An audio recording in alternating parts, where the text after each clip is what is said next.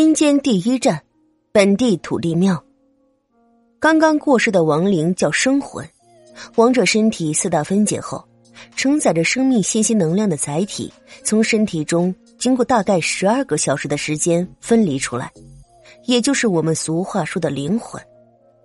灵魂在脱体的过程中会很痛苦，所以家人最好是不要动他的身体，以减轻他的痛苦。每一个地方都有土地庙。这些是我们杨氏人的眼睛所看不到的，但它却是真实存在的。人去世后，会先到当地的土地庙报道，然后土地公公会带着亡魂再到城隍庙报道，最后送到地府。